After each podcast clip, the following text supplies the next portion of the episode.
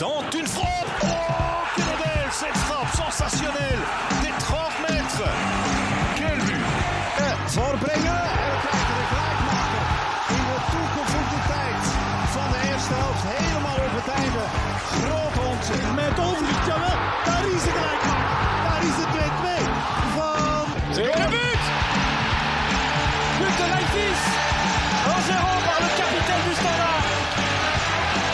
Dessers peut-être, Dessers encore, Dessers ou Bonnard, égalisation de Bongonda C'est Théo Bongonda qui vient mettre son pied droit sur l'effort de Cyril Dessers. Ferdi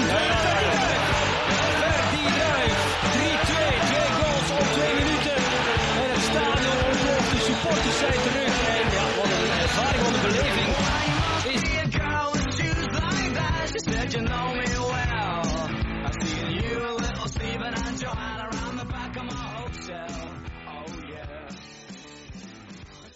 Muy buenas a todos y a todas. Bienvenidos al segundo episodio del podcast del Balón Belga.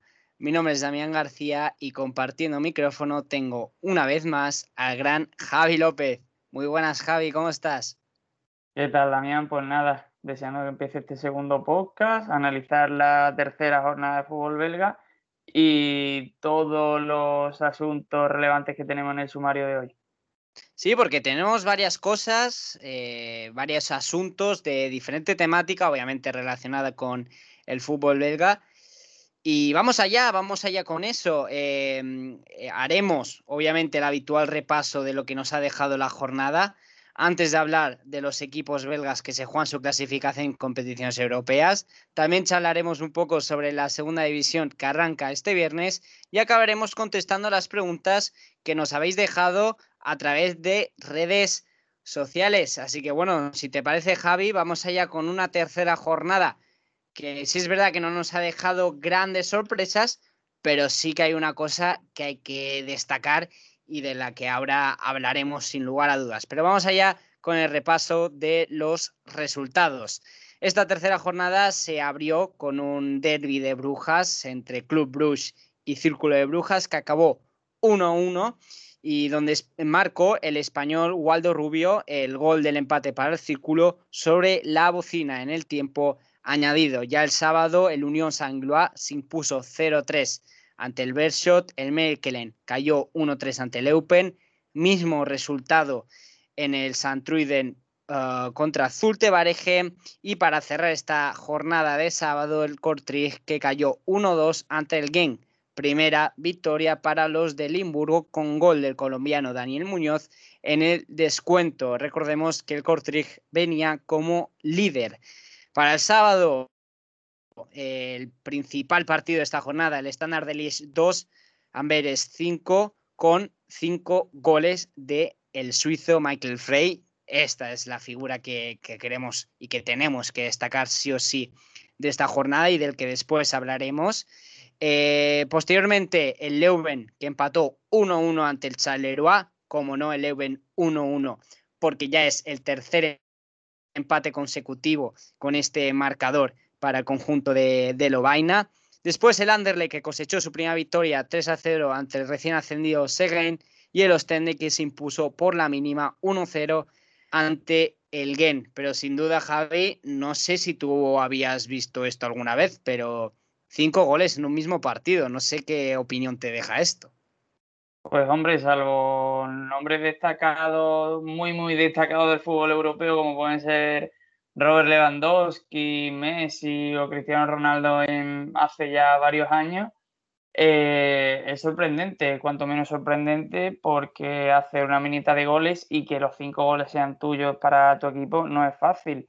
Y además, bueno, estamos hablando de, de Michael Frey, el suizo, uno de los fichajes eh, eh, más importantes de este año en la Liga Belga, del, del Amberes que tú recalcaste en el último podcast como uno de los tres grandes fichajes a seguir, creo que hay que recordarlo, y sobre todo jugando ante todo un estándar de Lies y con un Amberes que venía de perder los dos primeros partidos, con lo cual pues veremos qué hace el, ex del Fenerbahce, entre otros, donde no terminó de cuajar, porque sí que es cierto que en Turquía no lo hizo demasiado bien, y que sí que en el Baslan Beveren el año pasado, a pesar del, del, descenso, fue el jugador más destacado, con lo cual, pues como tú dijiste en el último podcast, habrá que tenerlo en cuenta este año. Sí, no, no me quería poner medallas, pero efectivamente lo dije en el, en el pasado episodio. Sí, la verdad es, es un caso peculiar de Michael Frey, porque si es verdad que hablé con, con, bueno, imagino que no sé si lo conoceréis, Alejandro, un seguidor, un gran seguidor del fútbol turco, pero también del fútbol europeo e internacional en, en general.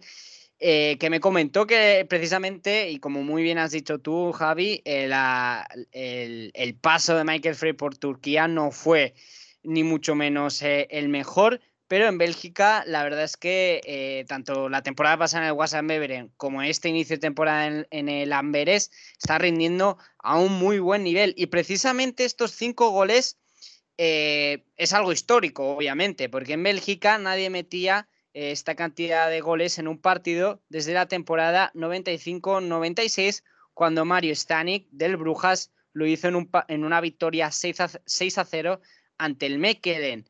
Sin embargo, el récord lo tiene Wesley Song del Genk, que anotó 6 goles en la temporada 2002-2003, también ante el Mechelen, en un partido que acabó eh, 9-0. Y antes de pasar al siguiente tema, antes de hablar de los equipos belgas que están en Europa, quiero hacer un inciso, quiero comentar eh, o destacar a un equipo que, si es verdad que solo llevamos tres, tres jornadas, pero que me gustaría mencionarlo, que es el Case Open de Stefan Kramer, que ha cosechado cinco puntos de nueve posibles, con un inicio de temporada en el que se han enfrentado a Brujas, Anderlecht y Mechelen todavía no ha perdido el conjunto balón, una victoria y dos empates. Y un equipo que con Kramer no se, no se encoge ante los grandes y que busca apostar por el buen trato de balón, lo cual es una cosa que hay que destacar y además de un club como, como es el Case Open, que obviamente no es ni mucho menos de los grandes del país y hay que recordar que Open es la, la ciudad más pequeña con un equipo en primera división en Bélgica. Tiene además precisamente futbolistas para, para ello, para jugar bien a pelota, como Steve Peters o Edo Cayembe, más otros de verticalidad y explosividad como Ngoy o Indri, y la experiencia de figuras como, seguramente este te suene Javi, el español Jordi Amat, que pasó entre otros por Swansea o Rayo Vallecano. Pero si te parece, vamos ya después de este inciso, tenía que comentar o tenía que destacar este breve triunfo de, de Leupen en este inicio de, de liga. Y vamos allá. que, si me disculpa, Damián, también yo quiero hacer un inciso sobre el Cajeupen, no lo teníamos previsto, pero sí que es cierto que es un equipo que detrás tiene un fondo inversor catarí. De hecho, si no me equivoco, en el Eupen jugó Hafif Akram, una de las estrellas de, de Qatar y que también eh, es un grupo inversor que está metido en España con la Cultural Leonesa o el Alcorcón. También, si no me equivoco, está metido en el Estoril y en el Leeds United creo que tiene algo también. Con lo cual, yo creo que es un equipo que con esa inversión catarí que tiene de, fondo, ¿por qué no? Aunque sea el equipo de la ciudad más pequeña de, que esté en la, en la primera división belga, podría eh, dar un salto de calidad y ser una de las sorpresas de esta temporada. Desde luego, como ya has dicho, han empezado bastante bien la temporada, tienen jugadores interesantes y como te comento, pues también tiene, tiene bastante eh, inversión por detrás. Sí, totalmente. Y un dato bastante interesante de los clubes que comparten esta, esta inversión y, veremos qué será de este Open. Obviamente eh, es muy pronto para hacer eh, predicciones. Eh, el Open al final, desde que ascendió, si no me equivoco, en la temporada 2016-2017, no ha sido habitual en, luchas por entrar en, zonas de playoff. Pero bueno, hay que tenerlo en cuenta, no tiene mal equipo, ni mucho menos. Entonces veremos qué será de los pandas en, este, en, esta, temporada. Eh, vamos allá, Javi. con, este segundo tema. Eh, los tres equipos que actualmente se están jugando pasar eh, en diferentes competiciones europeas son el Gent, el y el, y Anderlecht. Aún quedan las vueltas pendientes, pero la semana pasada se disputaron las idas. El pasado martes el Gent cayó 1-2 ante el Shakhtar en la previa de, la Champions League. El miércoles el Anderlecht venció 0-3 ante el Lazio de Albania y el Gent empató 2-2 en casa ante el Rigas de Letonia. Estos dos partidos eh, correspondientes a la fase previa para la Conference League. Por cierto, que la victoria o el partido del Anderlecht ante el Lazio fue el primer choque europeo de los Malvas desde 2018. Hay que recordar que el conjunto que actualmente dirige Vincent Company no está atravesando uno de los mejores momentos, tanto a nivel deportivo como institucional, aunque sí es cierto que últimamente se están haciendo las cosas muy bien en Bruselas y desde mi punto de vista se están dando los pasos adecuados. ¿Cuándo, ¿Cuándo tendremos estas vueltas? Pues mañana a las siete y media, hora eh, española, tendremos el Shakhtar contra el Genk, un partido eh, difícil, además entre las ucranianas. Ahora te, pediré tu opinión eh, para estos choques. Después el jueves a las 7 el Rigas contra el Gent. Veremos qué será de, los búfalos que están otra vez em, presenciando o experimentando un inicio de temporada bastante irregular. Y a las 8 del mismo jueves tendremos el Andere contra el Lazio, que seguramente sea un partido más de transición, ya que recordemos el, conjunto malvá se lleva un 0-3 de tierras albanas. Y ya para el jueves, pero 19 de agosto, tendremos al Royal Antwerp, que es el cuarto equipo que disputa competición europea al margen del Brujas, que ya está clasificado directamente a fase grupos. El decano se medirá al vencedor de la eliminatoria entre Omonoya eh, de Chipre y Flora Tallinn de Estonia. Y como digo, eh, es una eliminatoria perteneciente a la UEFA Europa League. Javi, no sé cómo tú ves, Shakhtar Gent, Rigas Gent y Anderlecht Lazio. Imagino que el Anderlecht, partido, como digo, más de trámite, ¿no? Pero los otros, la verdad es que todo, todo muy abierto y la verdad complicadas. Pues sí, como tú bien dices, el, el Anderlecht, yo creo que en esa penúltima eliminatoria para la Europa League sí que era favorito y lo ha, lo ha certificado con la primera, con la victoria en el partido de ida por 3-0. Veremos la vuelta, aunque sería un sorpresón que no, que no pasara. Y sí que es cierto que el, que el Genk en la clasificación para la, para la Champions League ha caído contra el, el Shakhtar que sí que es verdad que se podía prever un poco, ¿no? El Shakhtar Donetsk partía posiblemente como favorito de, de esta eliminatoria por lo tanto, bueno, pues si los belgas no superan esa eliminatoria, si no me equivoco, eh, pasarían a, jugar la fase previa de la, de la, Europa League. Y sí que es cierto que, bueno, que con un 1-2 en, en la ida, pues la vuelta en Ucrania se antoja bastante complicada. Y ya vimos como el año pasado le pasó al Gent, que empezó también muy mal, pero que cayó también contra el Dinamo de, de Kiev, si no me equivoco, en la ronda previa de la clasificación a la, a la Champions League. Con respecto al Gent, pues sí que es cierto que, fue un partido el de ida mm, bastante movido, empiezas perdiendo 0-2, además contra un rival bastante inferior y, y, consiguió empatar de poco a poco con, con trabajo un partido que, como digo, tenía muy en contra. Y para la vuelta realmente mm, no le vale otro, otra cosa que no sea la, la victoria, ¿no? Por ese, por ese empate en casa, además por dos goles. Por lo tanto, pues bueno, veremos qué es lo que hace. Este no es el último partido que necesita para que debe superar para pasar la fase final de la Conference League, de esta nueva competición pero la verdad que ni en la Liga ni en la Europa League han empezado bien, en la Conference League, disculpan, han comenzado bien las cosas, con lo cual veremos cuál es el, rendimiento de los Búfalos en este inicio de temporada o en este en esta en esta jornada, en estos partidos que siguen al inicio, porque ya hemos visto pues, que no, no ha sido nada bueno. Y además te voy a contar una curiosidad, no sé si eh, te has enterado de esta semana.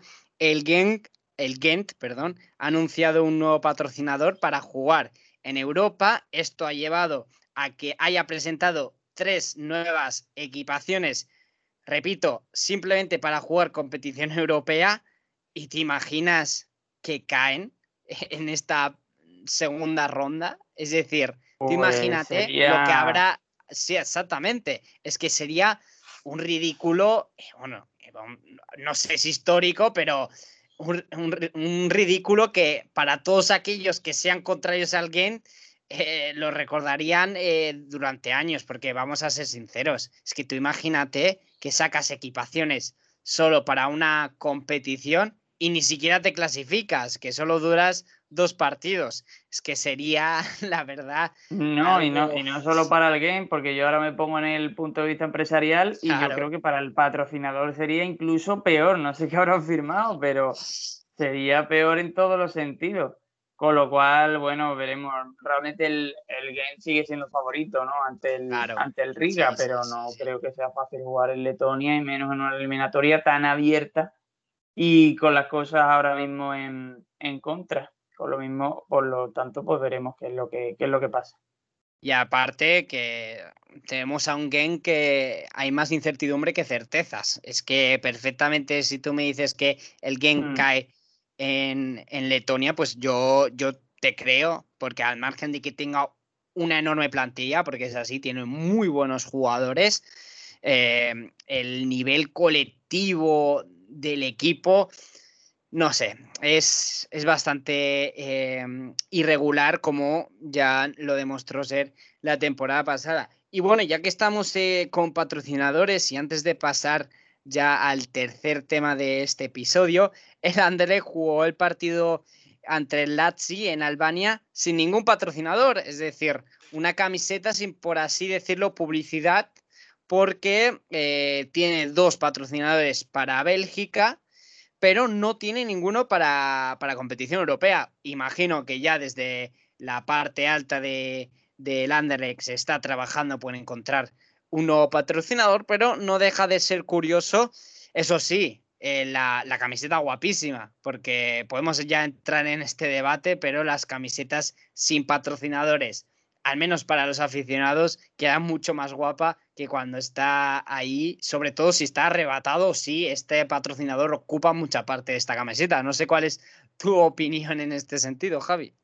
Pues depende, sinceramente, porque yo creo que lo, los patrocinios hacen bonita o le dan encanto a las camisetas, pero sí que es cierto que en varias equipaciones de los equipos belgas vemos, las vemos sobrecargadas muchas Sí, veces sí, de, sí, sí. De publicidad. Pasa también en los, en los países nórdicos, con lo cual sí que es cierto que ese cierto, esa cierta sobrecarga a las camisetas quizá en ciertos casos las la afea, pero a mí en mi, en mi caso me gusta con, con, publicidad. Pues, pues bueno, dicho queda, vamos allá con el tercer eh, tema de este, de este episodio, porque eh, abróchese los cinturones, porque este viernes vuelve la Proximus League, la segunda división belga, una Proximus League que recordemos no contará con ningún filial para la presente temporada. El año pasado tuvimos al club NXT, el filial de Brujas, que adoptó este nombre por un tema de que eh, tanto Brujas como su filial, al estar en el fútbol profesional, pues no podían compartir nomenclatura, por así decirlo, y su sitio lo ocupa el Excelsior Virton, del que ahora hablaremos porque la verdad tiene una historia bastante, bastante peculiar eh, en cuanto a cómo va a afrontar esta nueva temporada. Recuerdo también que el formato de esta segunda división se mantiene. Tendrá ocho equipos, que son el Dines, el Liers, el Royal White Daring Molenbeek, el Royal Muscum, el Waslam Beveren, el Lommel, el Excelsior Victon y el Westerlo. Son cuatro vueltas, desciende únicamente el corista, asciende directamente el líder y el segundo jugará ante el penúltimo de la Jupiler Pro League de la primera división en una eliminatoria a doble partido sin valor doble de goles fuera de casa, que es una medida que se ha aplicado o que se ha aprobado esta pasada semana tanto en esta eliminatoria como también eh, en, la, en la Copa de Bélgica, que en este caso se aplica a partir de semifinales porque en, en las rondas de antes son únicamente a partido único. La Proximus League 2021-2022 se abrirá con un Danes versus Liers el viernes a las 8. El sábado tendremos un Royal White Daring, Daring Molenbeek contra el Muskrum a las 9 menos cuarto y cerraremos el domingo con el Lome contra el Westland Beveren a las 4 y el Excelsior Victon ante el Westerlo a las 8 horas. Repetimos, siempre hora, horario de Bélgica o horario español peninsular. Y vamos, Javi, te voy a comentar qué ha pasado con el Excelsior Victon, porque no sé si tú estás muy enterado de esta, de esta situación, pero la verdad es que es dramática. Eh, para ponernos en situación, el Victon estaba en la segunda división en la temporada 2019-2020, pero debido a la mala situación financiera no tuvieron licencia y entonces descendió administrativamente a la cuarta categoría. Sin embargo, el club apela, aunque en primera instancia no, no se bueno, no se rectifica la decisión, por así decirlo. ¿Cuáles son las consecuencias? Jugadores y entrenadores se van, obviamente no quieren estar en el fútbol amateur y en una categoría como es la cuarta. El club está al borde de la quiebra y empieza la temporada 2020-2021, es decir, la pasada campaña, sin jugadores. Eh, por en medio eh, hubo el estallido, de la COVID-19, lo cual empeoró todo. Y ah, es por eso que eh, nadie entrenaba en Birton desde marzo de, 2020. Por lo tanto, el club no se presenta ni a las primeras jornadas de liga ni a los primeros partidos de Copa. Por suerte para ellos, sin embargo, el fútbol amateur se acaba suspendiendo por el aumento de casos en Bélgica y paralelamente a esto, otro tribunal le acaba dando la razón al club y demuestra que tenía viabilidad para jugar en, la segunda división, el fútbol profesional. Esto ocurría en noviembre del año pasado, de 2020. De esta manera, en abril de 2021 acaban obteniendo la licencia y se aprueba que para la presente temporada tienen que jugar en la segunda máxima categoría del fútbol belga. Pero claro, hay varios problemas. No hay ni jugadores, ni entrenador, ni estructura. Si es verdad que el club ha efectuado 14 fichajes, todos llegados gratis, a excepción de solo dos en estado de cesión. Estos 14 fichajes se suman a dos jugadores que ya estaban en plantilla, lo cual hace que el Excelsior Brighton actualmente, y cuando grabamos esto, tenga 16 jugadores disponibles. Pero claro, todos estos fichajes son muy recientes, de este mes de agosto. Y a finales de julio se presentó al nuevo entrenador y al nuevo director deportivo. Por lo tanto, no ha habido tiempo ni de pretemporada, ni de prepararse, ni de nada. El entrenador, incluso en su presentación, ya explicó que les tomará un tiempo ser competitivos. Eso sí, el club ha asegurado que habrá 11 futbolistas sobre el césped en la primera jornada, como decimos, ante el Westerlo, y además la entidad también ha confirmado que un club europeo tendrá al Victon como club satélite para que este club grande envíe futbolistas a formarse. No sé qué opinas tú de, de esta situación. La verdad, me enteré hace relativamente poco, sabía que el Victon estaba en problemas, pero no sabía que afrontaba esta nueva temporada en el fútbol profesional con un hándicap importante como es el hecho de que va a disputar su primera jornada con apenas días de pretemporada. Pues una situación bastante triste, no ya solo para el club, sino también para los, aficionados y que refleja también un poco lo mal que está el fútbol amateur en Bélgica y hmm. que posiblemente sea necesario darle una vuelta de, una vuelta de tuerca que pues ya lo hemos hablado en pasados podcast del año pasado, porque no podría ser la, la Beneliga, ¿no? Esa unión de la liga holandesa con la liga belga. Yo creo que, eso refleja un poco la, lo mal o la situación de, la segunda división belga, que realmente está escasa de equipos. Una competición con apenas ocho equipos no se ve en, en muchos países. Quizás en algún país de Asia. Por ahora mismo pues me recuerdo un poco a la, segunda liga coreana o a la primera, donde hay 12 equipos, pero hay como un poco un, un, equilibrio, pero lo que no puede ser, o a mi parecer, no puede ser que cada temporada pues haya equipos que desaparezcan, que no sean viables económicamente y tengan que acudir a los tribunales de justicia para ver si pueden participar o no. Con lo cual sí que es cierto que creo que la Federación Belga pues tendría que tomar carta en el, en el asunto y replantearse cuál es el futuro no solo de su fútbol profesional, sino también de su fútbol amateur.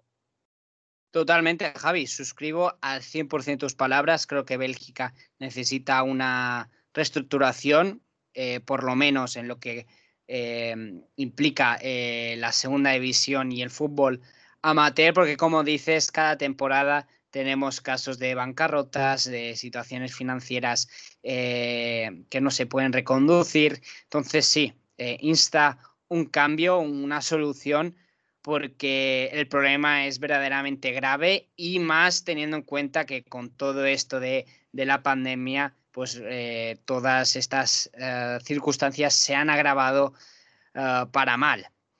Y, bueno, ya habiendo presentado un poco lo que será esta, esta segunda división, vamos a cerrar este episodio con las preguntas que vosotros nos habéis hecho.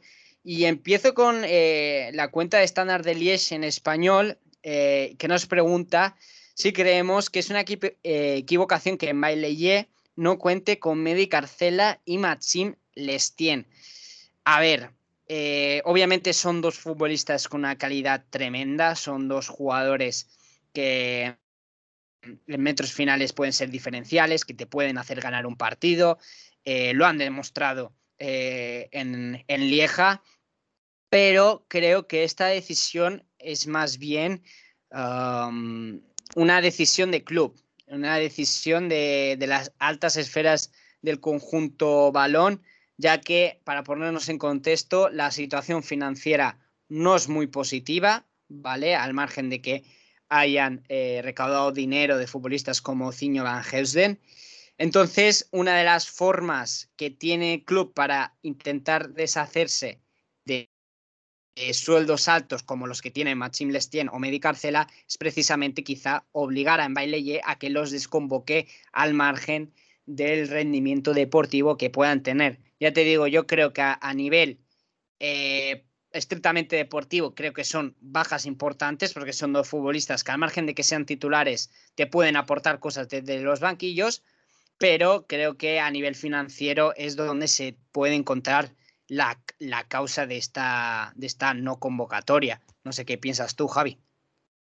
Pues más o menos lo mismo que tú, ¿no? Eh, lo hemos comentado fuera de micrófono, que son dos jugadores que tienen mm, algo que ahora se está diciendo ¿no? que está en peligro extinción en el fútbol, que son esos futbolistas que encaran, que tienen uno contra uno, que son valientes y que te pueden cambiar un partido, pero que sí que es cierto que muchas veces estos jugadores tan habilidosos como resolutivos suelen tener también una segunda faceta fuera del campo que a nivel extradeportivo no suele ligar muy bien con los entrenadores y posiblemente pues, es lo que pueda estar ocurriendo ahora en el estándar de Liège. Ya digo, sin conocer a fondo la situación, son dos jugadores que sobre el papel querría tener cualquier entrenador, pero que eh, en el tema extradeportivo, pues ya llega un momento en el que cada entrenador es un mundo y tiene una idea de juego que puede no, no ser compatible con la de ciertos futbolistas. Así es. Y bueno, la segunda pregunta es de Jorge, arroba Jorge barra baja FT1, que nos dice lo primero, para vosotros, ¿quiénes creéis que serán los equipos tanto revelación y decepción? Y sobre esta pregunta también nos deja, ¿quién creéis que ganará la liga? Bueno, no sé qué, opinas tú sobre la primera pregunta, Javi, eh, equipos revelación y decepción. Pues equipo de revelación, creo que ya lo dije en el anterior podcast, el Unión Saint-Gillois, que ganó 0-3 eh, fuera de casa, ¿no? Ahora mismo, si te digo la verdad, no sí, contra, el contra el Persian, ¿no? Fue. Sí. Eh, con lo cual yo creo que puede hacer lo mismo que el equipo al que ganó la temporada pasada, que sí que es cierto que se deshinchó al final Y como equipo de excepción, yo creo que vamos a volver a repetir el Gent, porque sinceramente lleva un segundo año que no sabe muy bien por dónde va, con un equipo muy nuevo, con muchos fichajes. Y aunque creo que sí que tienen calidad, no va a terminar de, estar arriba por segundo año consecutivo, al menos en Liga y entiendo que también en Europa, donde ya el año pasado eh, tiró por la borda las opciones de seguir vivo en Europa League. No sé qué, ¿Qué piensas tú sobre cuáles son tus apuestas, tanto de, de revelación como de, como de decepción? Pues te voy a copiar en la revelación. El Unión Sanguilar yo creo que es un equipo que puede optar a dar muchísimas sorpresas esta temporada. Y en decepción también he pensado en el Ghent, aunque guardo ciertas esperanzas, quizás soy un poco ingenuo, pero guardo ciertas esperanzas de que se pueda retomar esta situación antes de que sea demasiado tarde. Y quizá otra que puede ser decepción, sobre todo por cómo actuó la temporada pasada y que tú lo has mencionado, es el Bershot. Si es verdad que estoy hablando eh, porque estas tres jornadas el conjunto de Amberes no está cosechando un rendimiento muy acertado, pero tiene obviamente mucho margen de mejora y, tiempo para revertir la situación, pero creo que como el año pasado establecieron un, techo muy alto, eh, creo que para el público exterior puede ser una decepción el Bershot, que creo que va a tener un rendimiento más bajo de, lo que hizo la, la, temporada pasada. Y respecto a la liga, ya lo comentamos un poco en el episodio pasado, decía que mi presentimiento era que iba a haber otro campeón que no fuera el Brujas, pero si lo analizamos racionalmente, creo que el conjunto de Phil Clement es el máximo favorito y el que más opciones tiene de alzar eh, el título. No sé cómo lo ves tú.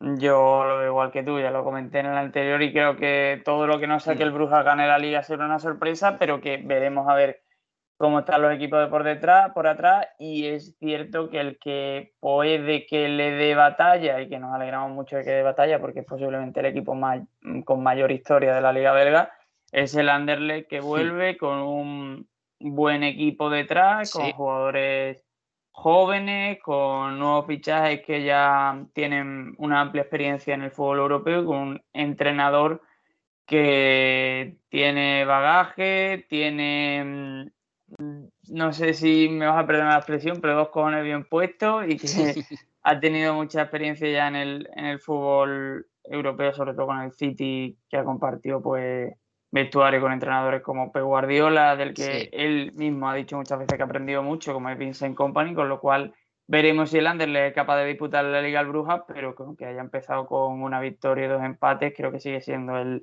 equipo favorito a, ganar porque mantiene la base del año pasado y además ha hecho fichajes que creo que refuerzan un poco al, conjunto como bloque. Así es, veremos si el Anderlecht puede dar guerra al Brujaso en la zona de liderato. La tercera pregunta nos la deja Senumar, arroba Senumartín, y nos dice, lo primero de todo, con el conocimiento que tenéis de fútbol belga, estáis en Sorare, bueno, lo hemos hablado anteriormente, ninguno de los dos estamos en Sorare. La segunda pregunta es, ¿qué top 3 jugadores creéis que pueden sorprender esta temporada en base a lo visto en pretemporada y este comienzo de liga? Y ya por último, ¿qué opinamos de Yele Bosen? Ha comenzado enchufado. Bueno, sobre la segunda pregunta, ¿qué, qué top 3 jugadores creemos que pueden sorprender? A ver, yo creo me voy a quedar primero con Mike Tresor del Genk eh, yo al menos no lo tenía muy visto, un poco de las categorías inferiores de Bélgica, pero poco más. Me habían avisado que, de que su fichaje por el Genk era un fichajazo y efectivamente me está sorprendiendo para, para bien. Lleva el bueno de Mike Tresor cuatro asistencias en tres partidos, siendo además eh, el mejor hombre de partido en quizá dos de estos tres partidos. Después me quedo con un DAF, el alemán delantero en Unión Sanguiloa, que lleva cuatro goles en lo que llevamos de, temporada. Y después encontramos a, también al belga Zarouri, eh, fichado eh, por el Charleroi desde el Lommel, que solo lleva un gol, ¿vale? Es delantero, pero eh, tiene 20 años, está demostrando tener buenas condiciones Y bueno, he escogido estos tres que pueden salirse un poco de lo que vienen siendo los hombres habituales, como podrían ser Noah Lang, Charles de Keteler y futbolistas que ya hemos comentado eh, en ediciones anteriores. No sé cuáles son tus tres futbolistas, Javi. Pues sinceramente no lo tenía pensado, no me lo he... Se me ha escapado esa pregunta sin, sin te digo la, la verdad. Y bueno, yo por decir uno, creo que siempre me ha gustado antes de que llegara a Bélgica, se hablaba muy bien de él, sobre todo en un fútbol desconocido como es el africano, y creo que en su segunda temporada en Lieja puede dar mucho mm. que hablar eh, otra vez. Y yo creo que Jackson Muleka es un jugador a tener en cuenta en, en esta temporada, porque es un futbolista con gol, de los que normalmente suelen formarse en Bélgica antes de dar el salto a un equipo de una liga superior y que este año, ¿por qué no podría dar ese, ese salto de calidad? Después, pues me quedaría y te repetiría a ti a, Michael Frey por sus cinco goles el otro día y, y lo bien que parece que lo puede hacer esta temporada. Y el último, venga, me voy a quedar, aunque haya dicho que vaya a ser una, una decepción, eh, yo creo que Gianni Bruno en el game va a ser de lo más destacado y aunque sea la decepción, creo que va a dar otra vez otro año mucho que hablar en Bélgica. Buenas elecciones, eh, la verdad. Yo también tengo bueno, esperanzas en, Bruno. Y, si te digo la verdad, que habla muy bien del Anderlecht, se me ha pasado Raman, el, no sé exactamente cómo se pronuncia, pero Raman, el delantero belga ex del Schalke 04, sí creo que va a ser un jugador bastante importante en el con lo cual te cambio a, Bruno por Raman y esos tres serían mis tres favoritas a seguir este año. Perfecto, y ya, bueno, has hablado de delantero como es Benito Raman o Raman y otro del que nos ha preguntado, eh, repetimos, Senumar, es Yele Bosen. ¿Qué opinión nos deja? Bueno, yo creo que es una leyenda de, bueno, no sé si catalogarlo como leyenda, pero es todo un emblema de, la liga belga, un delantero con mucho gol, que esta temporada seguirá siendo importante para, para el Zulte y la verdad a mí eh, Jelle Bosen es un futbolista que, a mí me gusta, que es un jugador que, que aún tiene a uno, dos, incluso tres años de, buen, de buen nivel. Entonces creo que esta temporada no, no va a dejar indiferente a nadie.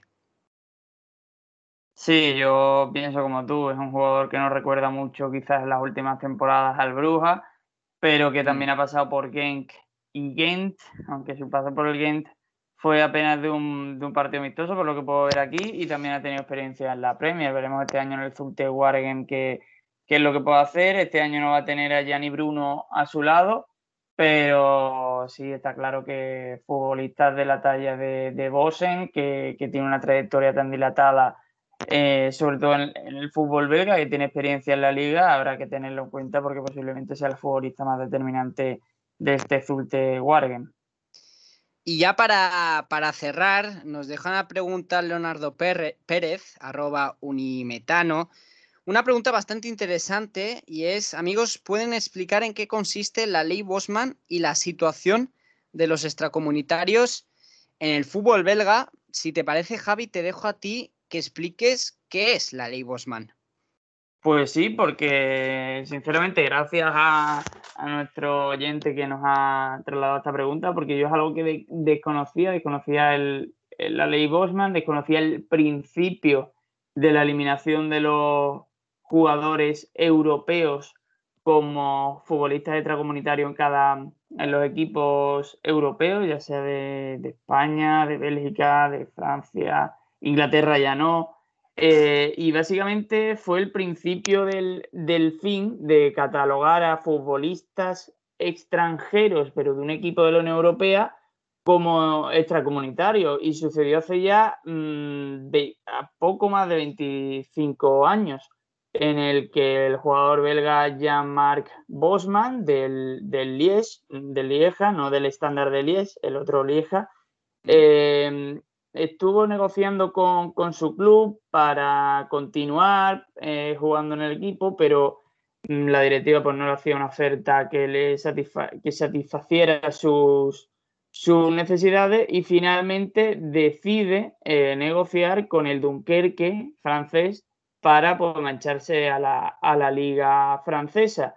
El club, su club de origen, el belga Lies, no le deja marcharse libre y pide una indemnización de 290.000 euros para liberarle, que no sé en aquella época, ahora pues no puede que no parezca mucho dinero, sobre todo en, las altas esferas del, del, fútbol europeo, en el fútbol profesional, pero que por aquel momento supongo que pues tendría bastante más, más valor. El caso se lleva a los tribunales y el Tribunal de Justicia de la Unión Europea da la razón al futbolista tres años más tarde, porque fueron tres años, fueron necesarios tres años para, para archivar el caso y finalmente pues no solo Bosman se pudo marchar al, Dunkerque, sino que el resto de futbolistas europeos que quisieran jugar en, en, una liga diferente a la de su país, pero que tuvieran dentro de la Unión Europea, podían hacerlo sin contar como extracomunitarios algo que antes pues no, no ocurría. En los equipos antes que quisieran tener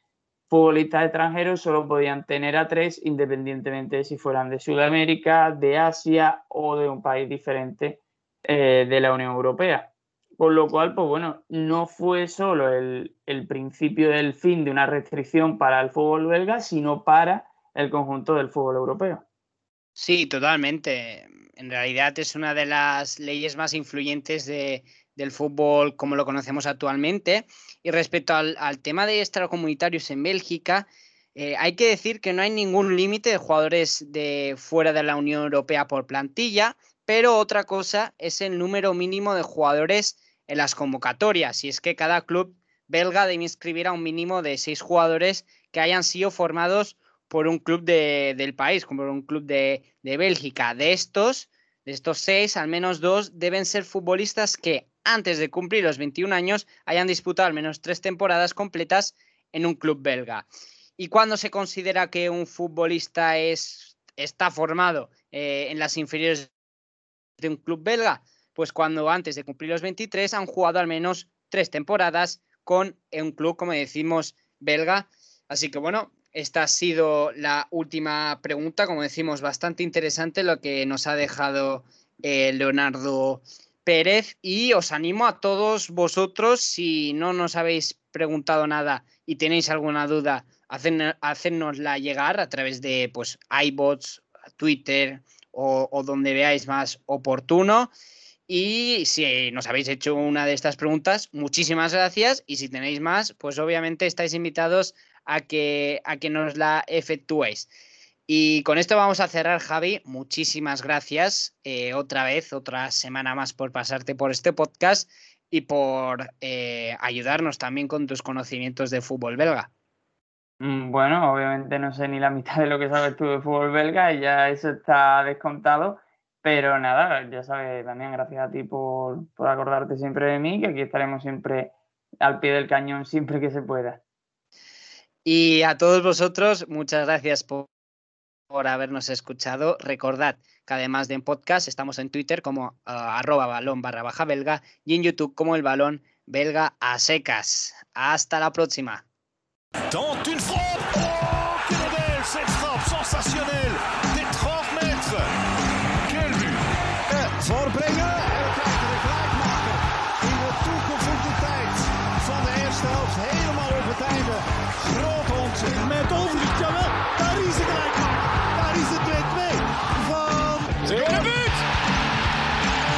de Leipzig 1-0 par le capitaine du Standard. Dessers peut-être. Dessers encore. Dessers ou Bonnard. Égalisation de Bonganda. C'est Théo Bonganda qui vient mettre son pied droit sur l'effort de Cyril Dessers. Là il faut Gilles